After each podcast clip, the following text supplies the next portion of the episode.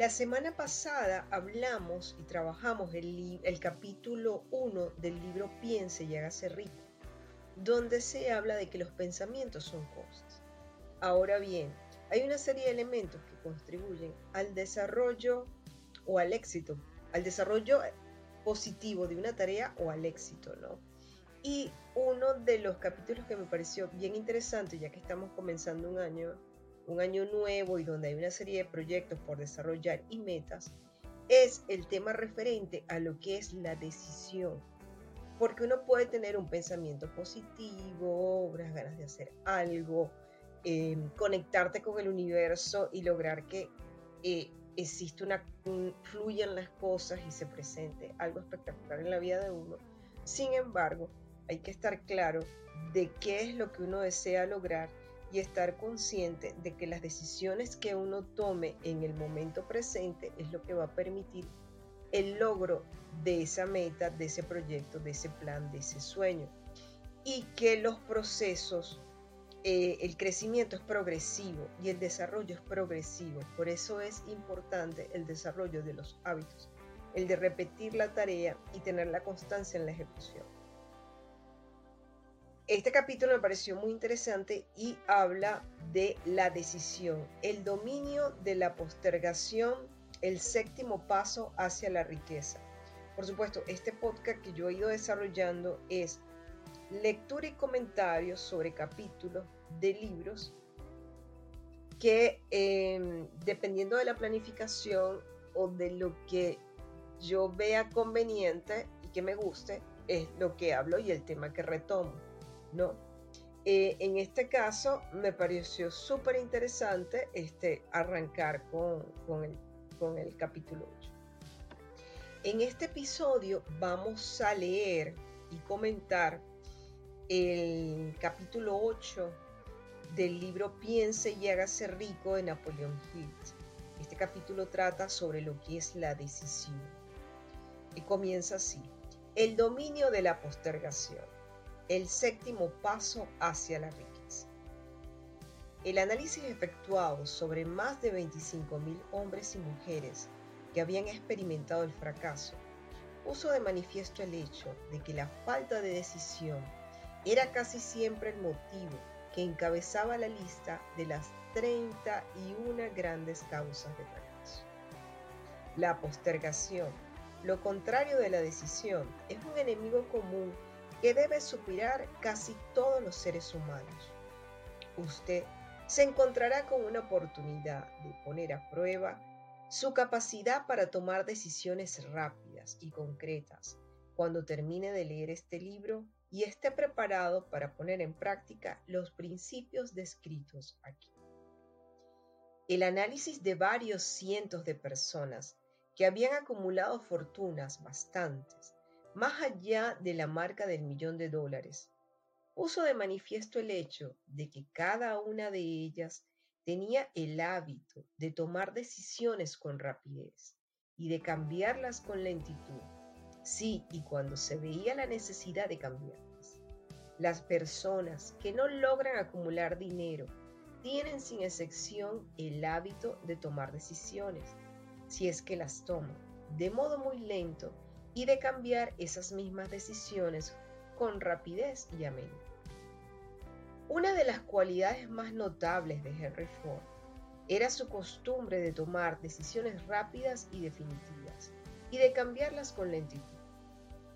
Esta cualidad era tan pronunciada en el señor Ford que le hizo ganarse la reputación de ser un hombre obstinado.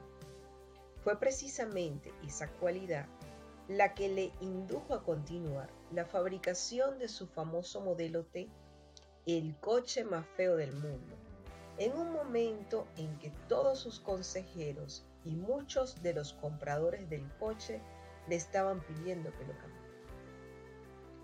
Quizás el señor Ford se retrasó demasiado en efectuar el cambio, pero la otra cara de la moneda es que la firmeza de su decisión le permitió ganar una enorme fortuna antes de que se hiciera necesario cambiar el modelo.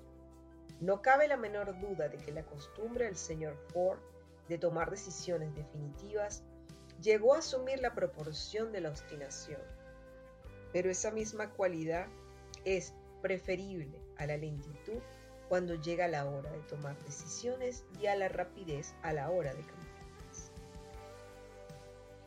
Consejos para tomar de sus propias decisiones. La gran mayoría de la gente que no logra acumular dinero suficiente para cubrir sus necesidades suele verse por lo general fácilmente influida por las opiniones de los demás. Esas personas permiten que los periódicos y las murmuraciones de los vecinos afecten sus vidas. Las opiniones son los bienes más baratos que existen sobre la tierra. Todo el mundo tiene un montón de opiniones preparadas para comunicárselas a cualquiera que se muestre dispuesto a aceptarlas. Si usted se deja influir por las opiniones cuando se trata de tomar decisiones, no tendrá éxito en ninguna empresa, y mucho menos en la de transformar su propio deseo en dinero. Si usted se deja influenciar por las opiniones de los otros, llegará a no tener sus propios deseos. Cuando empiece a poner en práctica los principios descritos en este libro, guíese por su propio consejo, tome sus propias decisiones y aténgase a ellas. No confíe en nadie más que en los miembros de su mastermind y asegúrese de haberlos escogido bien eligiendo solo aquellos que estén en completa armonía con su propósito y que muestren simpatía por él. A menudo, los amigos íntimos y los parientes le ponen obstáculos a uno por medio de opiniones, aunque esa no sea su intención. A veces lo hacen incluso a través del ridículo, con la pretensión de que sea humorístico. Hay miles de mujeres y hombres sufren de complejos de inferioridad durante toda la vida, debido precisamente a que algunas personas bien intencionadas, pero ignorantes, destruyó su confianza en sí mismo mediante las opiniones o ridículos. Usted dispone de un cerebro y de una mente propia. Utilícelos y tome sus propias decisiones. Si usted necesita hechos o información de otras personas que le permitan tomar sus decisiones, como sucederá en numerosos casos, adquiera esos hechos y asegúrese con discreción de esa información que necesita, sin descubrir cuáles son sus propósitos. Una de las características de las personas que tienen solo conocimientos elementales o escasos es la que intenta dar la impresión de que posee mucho conocimiento. En general, esas personas hablan demasiado y saben escuchar muy poco. Mantenga los ojos y los oídos bien abiertos y la boca cerrada si lo que desea es adquirir el hábito de una toma de decisiones rápida. Quienes hablan mucho hacen bien. Si usted habla mucho más de lo que escucha, no solo se privará a sí mismo de muchas oportunidades de acumular conocimientos útiles, sino que también habrá puesto sus planes y propósitos al descubierto ante personas a las que le encantará desilusionarle porque en el fondo no. Recuerde también que cada vez que abra la boca en presencia de una persona que posea una gran abundancia de conocimiento, estará desplegando entre ella su reserva exacta de conocimientos propios o su falta de la misma la verdadera sabiduría usualmente se hace con piscua a través de la modestia y del silencio. Tenga en cuenta el hecho de que cada persona con la que usted se asocie estará buscando, como usted mismo, la oportunidad de acumular dinero.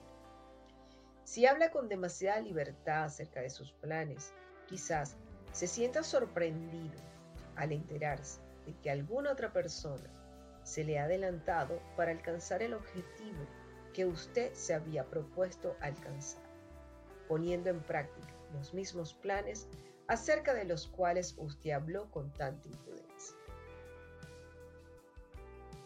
Que una de sus primeras decisiones sea la de mantener cerrada la boca y abiertos los ojos y los oídos. Como una forma de recordarle este consejo, sería útil que copiara el siguiente epigrama en letras mayúsculas y lo colocara allí donde pueda verlo cada día. Dígale al mundo lo que intenta hacer, pero llévelo a cabo antes de decir. Eso es algo así como decir, lo que cuenta son los hechos y no las palabras. Libertad o muerte en una decisión. El valor de toda decisión depende del valor que se necesite para ejecutar. Las grandes decisiones, aquellas que constituyen los fundamentos de la civilización, fueron tomadas asumiendo grandes riesgos lo que a menudo significó la posibilidad de encontrar la muerte. La decisión de Lincoln de promulgar su famosa Declaración de la Emancipación, mediante la que se otorgaba la libertad a las personas de color en Estados Unidos. La tomó sabiendas de que ese acto pondría en su contra a miles de amigos y partidarios políticos. La decisión de Sócrates de tomar la venenosa cicuta en lugar de comprometer sus creencias personales fue un acto de gran valentía. Se adelantó mil años a su tiempo y dio el derecho a la libertad de pensamiento y de palabra a todos los que no habían nacido. La decisión del general Robert E. Lee de apartarse de la Unión y tomar por partido la causa del sur, también fue una acción valerosa, pues él sabía que podía costarle la vida, además de la de muchas otras personas. 56 que se arriesgaron a la.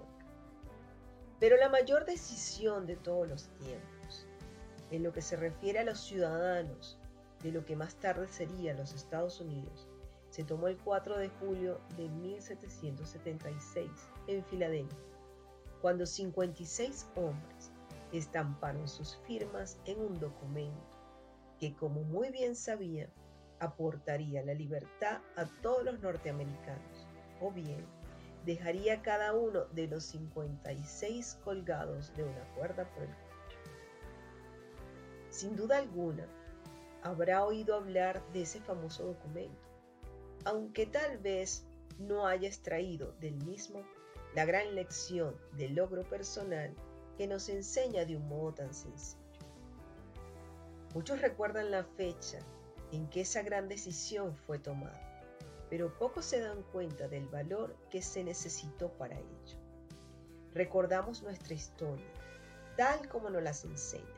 Recordamos las fechas y los nombres de los hombres que lucharon. Recordamos Valley Ford, y Georgetown. Recordamos a George Washington y a Lord Cornwallis.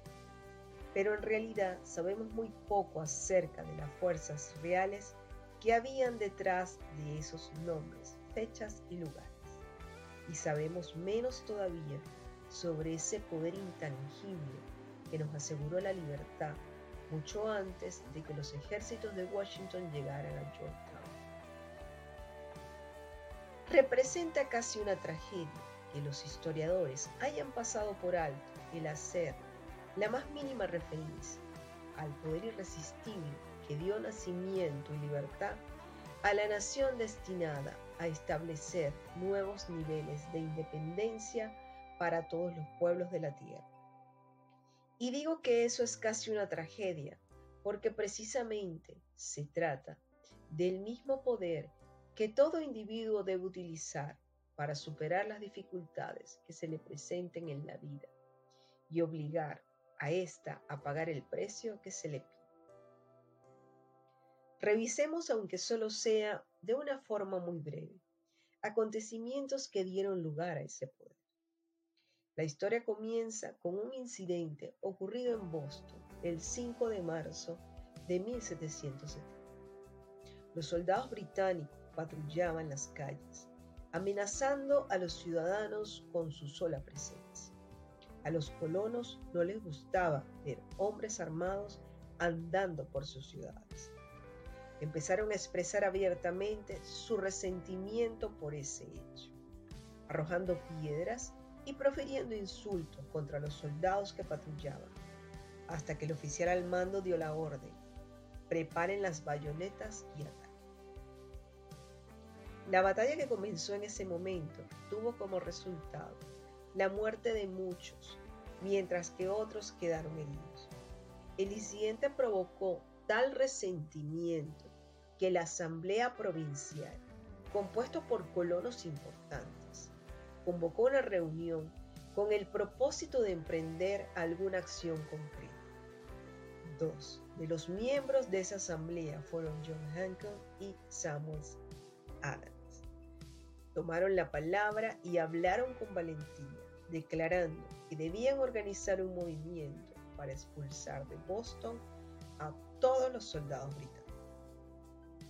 Debemos recordar que eso fue una decisión surgida en la mente de dos hombres, lo que podemos considerar como el principio de la libertad que todos disfrutamos ahora en Estados Unidos.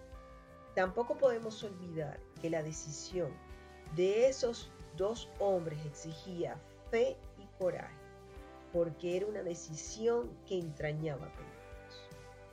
Antes de que la asamblea terminara, Samuel Adams fue elegido para visitar al gobernador de la provincia, Huntington, con objeto de exigirle la retirada de las tropas británicas.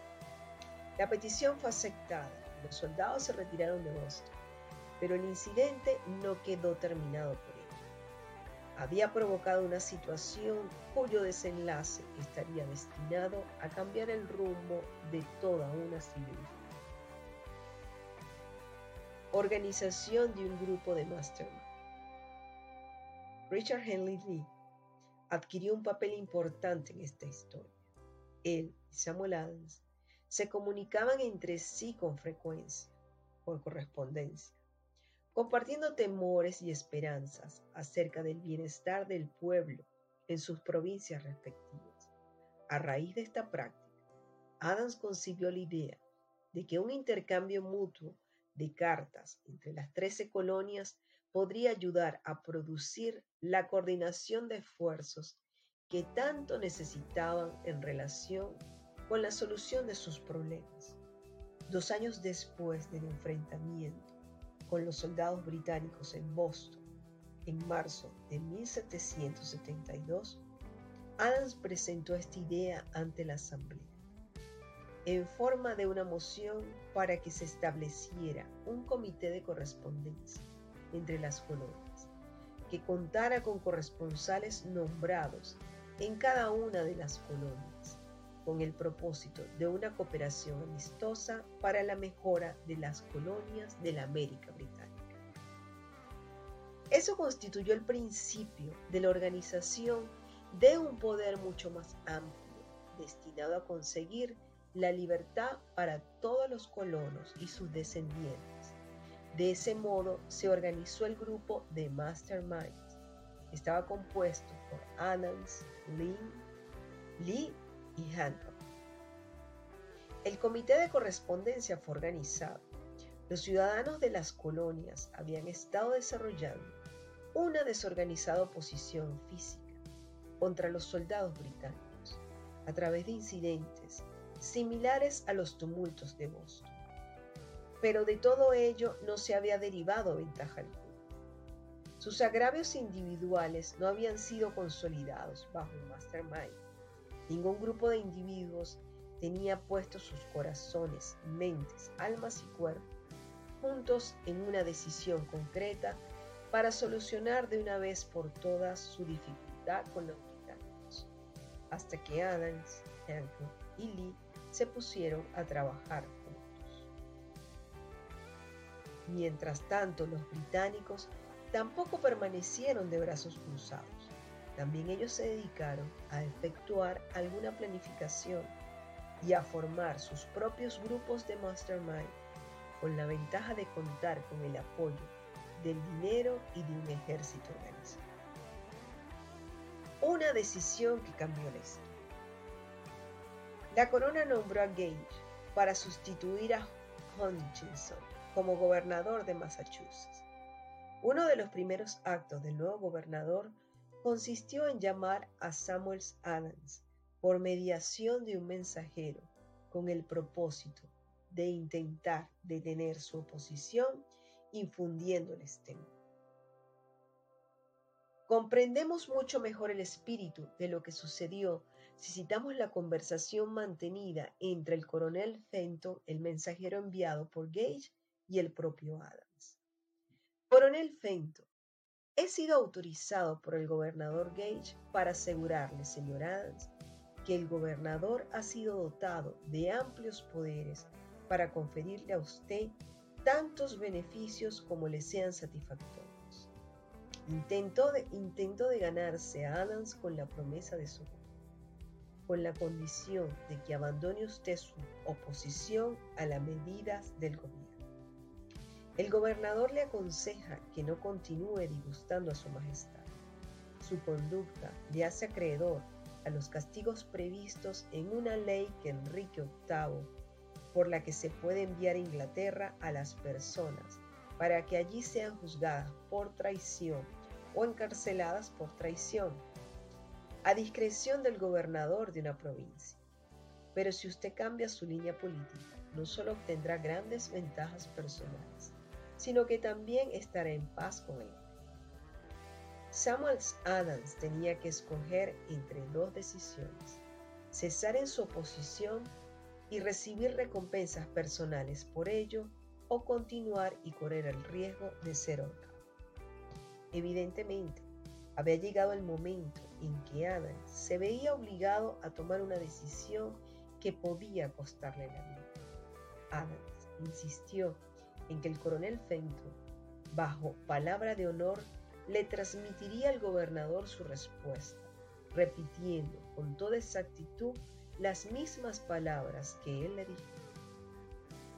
La contentación de Adams fue, dígale al gobernador Gage que confíe desde hace mucho tiempo en estar en paz con el Rey de Reyes. Ninguna consideración personal me inducirá a abandonar la justa causa de mi país. Y dígale al gobernador Gage que Samuel Adams le aconseja que no continúe insultando los sentimientos de un pueblo exasperado. Cuando el gobernador Gage recibió la cáustica respuesta de Adams montó en cólera y promulgó una proclama en la que se decía, el abajo firmante en nombre de su majestad, ofrece y promete su más gracioso perdón a todas aquellas personas que a partir de ahora abandonen las armas y regresen a los deberes propios de súbditos pacíficos. Las únicas excepciones del beneficio de tal perdón son Samuel Adams y John Hancock cuyas ofensas de naturaleza demasiado brutales no admiten otra consideración que la de un adecuado castigo. Podríamos decir que tanto Adams como Hancock se encontraban en dificultades. La amenaza del aireado gobernador obligó a los dos hombres a tomar otra decisión igualmente peligrosa. Convocaron una apresurada reunión de sus más fieles seguidores. Una vez que todos estuvieron presentes, Adam cerró la puerta con llave, se la metió en el bolsillo y les informó que era imperativo organizar un congreso de los colonos y que nadie abandonaría aquella habitación hasta que se hubiera tomado la decisión de convocar dicho congreso. A este anuncio siguió una gran excitación algunos sopesaron las posibles consecuencias de tal radicalismo. Otros expresaron grave duda en cuanto a la prudencia y a la conveniencia de una decisión tan definitiva que desafiaba claramente a la corona. Encerrados en aquella habitación habían dos hombres inmunes al temor, ciegos ante la posibilidad del fracaso, Hancock y Adams.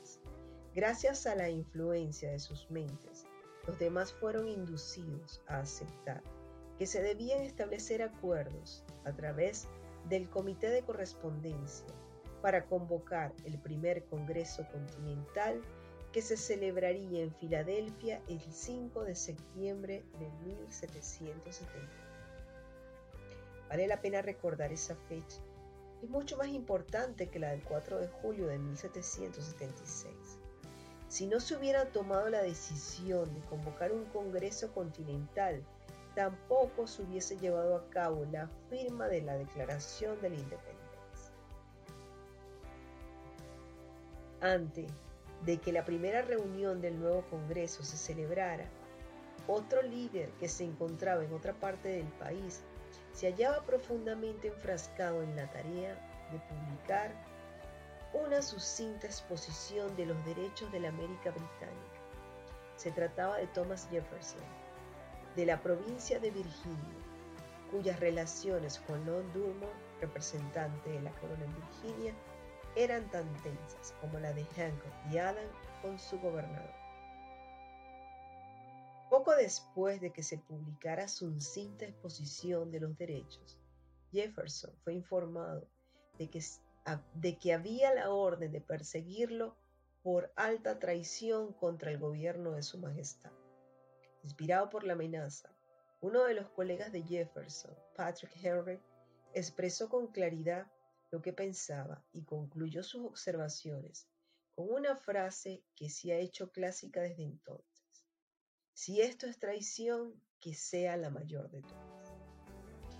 Fueron hombres como estos los que sin poder, sin autoridad, sin ejército y sin dinero, tomaron asientos en una solemne consideración del destino de las colonias, dando inicio así a la apertura del primer Congreso Continental, que continuaron celebrando cada dos años hasta que el 7 de junio de 1776 Richard Henry Lee se levantó, se dirigió a la presidencia y ante el asombro de la asamblea presentó la siguiente moción.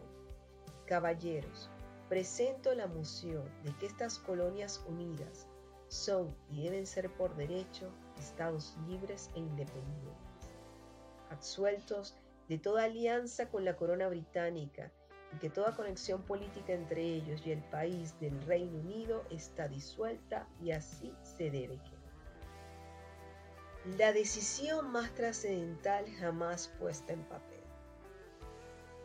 La asombrosa moción de Lee fue discutida con tanto fervor y durante tanto tiempo que él empezó a perder la paciencia.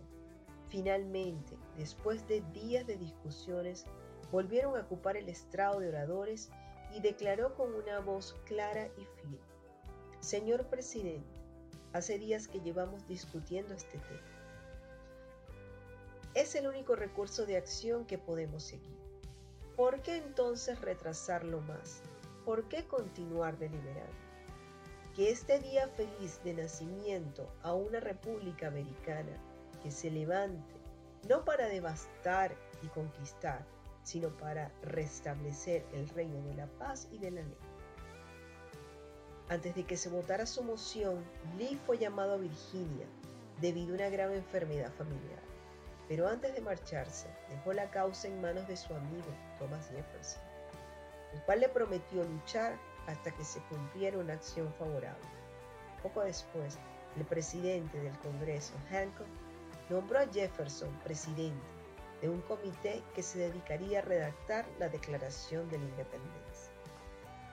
El comité trabajó mucho y mucho duramente con la redacción de un documento que cuando fuera aceptado por el Congreso y firmado por cada uno de los congresistas significaría una condena de muerte para todos los firmantes en el caso de que las colonias perdieran en la lucha que sin lugar a duda estallaría entre ellas y el Reino Unido.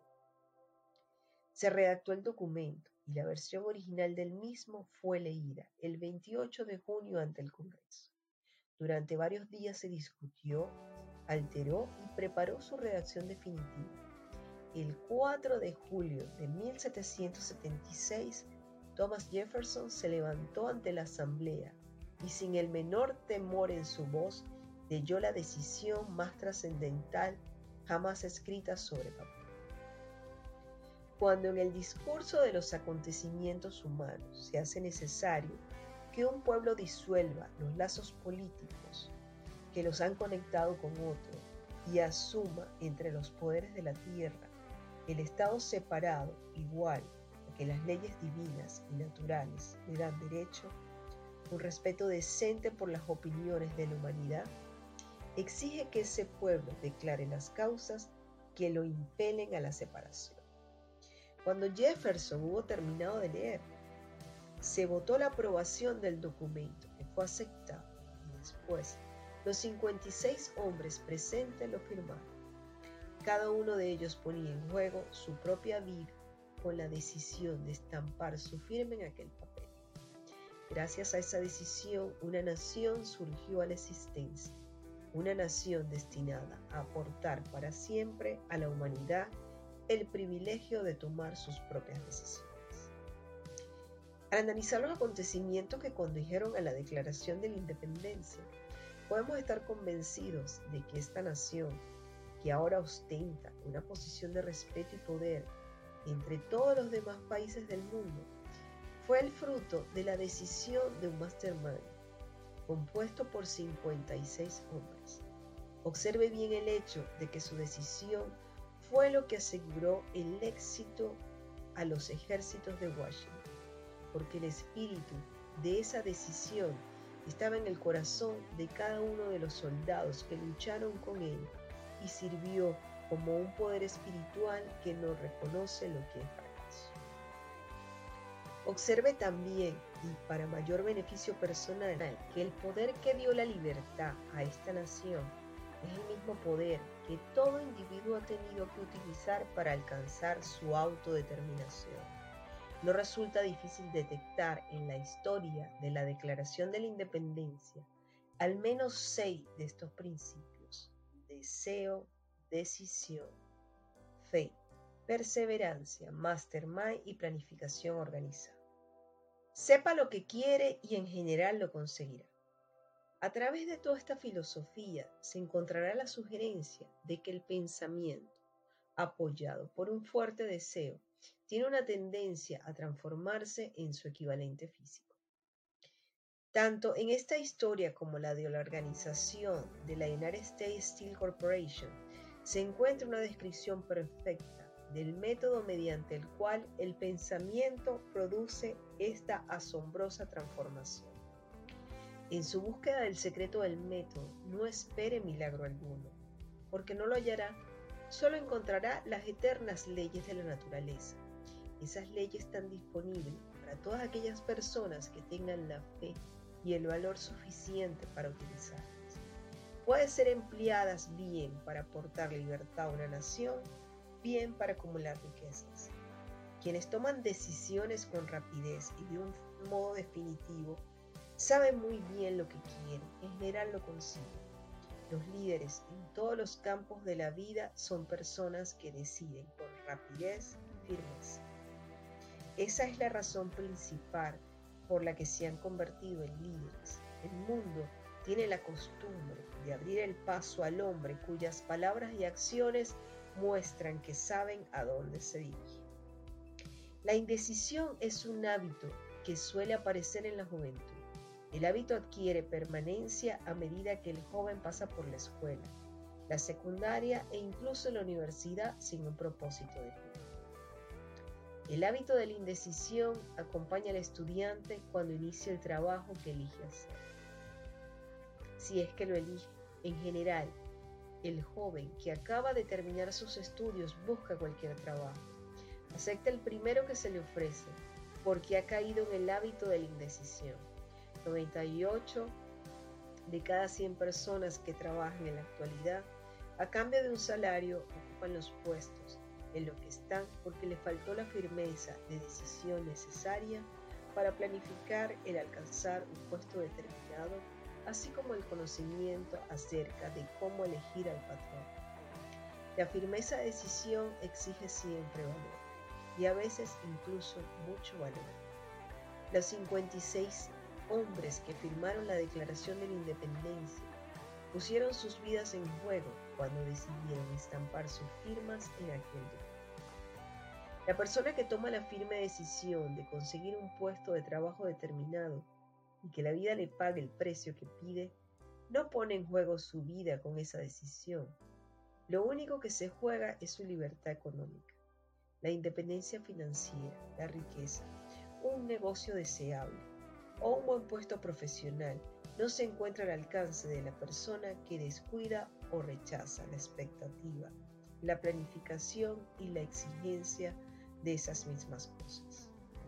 El que desea obtener riqueza con el mismo espíritu con el que Samuel Adams deseó obtener la libertad para las colonias, seguro que terminará por acumular una gran fortuna. Sepa lo que quiere y en general lo conseguirá. A través de toda esta filosofía se encontrará la sugerencia de que el pensamiento, apoyado por un fuerte deseo, tiene una tendencia a transformarse en su equivalente físico. Tanto en esta historia como la de la organización de la United States Steel Corporation se encuentra una descripción perfecta del método mediante el cual el pensamiento produce esta asombrosa transformación.